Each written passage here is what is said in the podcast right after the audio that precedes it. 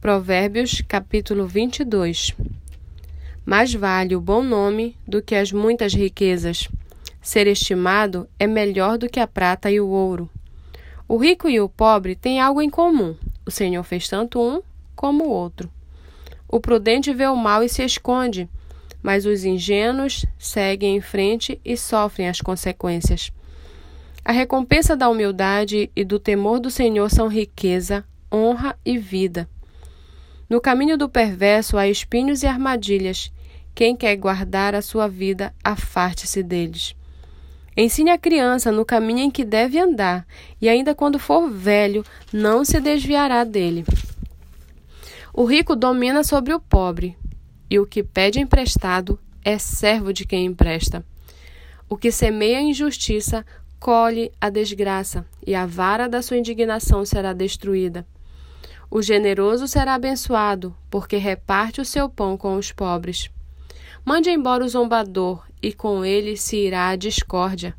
Cessarão as discussões e a vergonha. Quem ama a pureza do coração e é habilidoso no falar, terá a amizade do rei.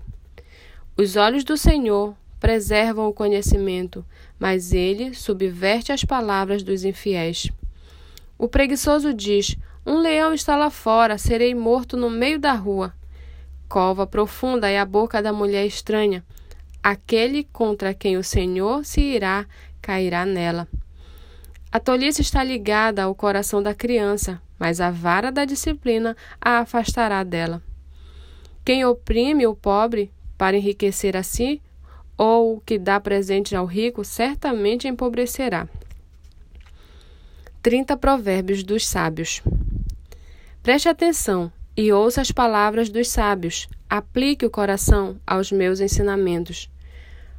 Porque será agradável se você os guardar em seu coração e se tiver todos eles presentes nos seus lábios. Quero que a sua confiança esteja no Senhor. Por isso, hoje, dou esta instrução a você, a você mesmo. Por acaso, não lhe, não lhe escrevi 30 provérbios de conselhos e conhecimentos?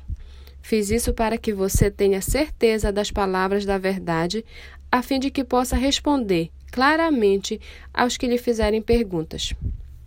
Primeiro, não roube o pobre, porque é pobre, nem oprima o necessitado no tribunal, porque o Senhor defenderá a causa deles e tirará a vida daqueles que os exploram. Segundo, não faça amizade com quem facilmente fica irado, nem ande na companhia de quem é agressivo, para que você não aprenda os seus caminhos e assim fique preso numa armadilha.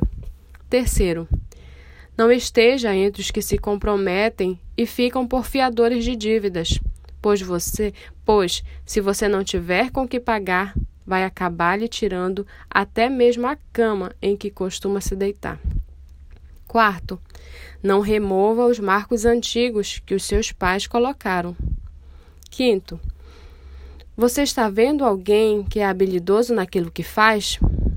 Ele será posto diante de reis, não estará a serviço da plebe.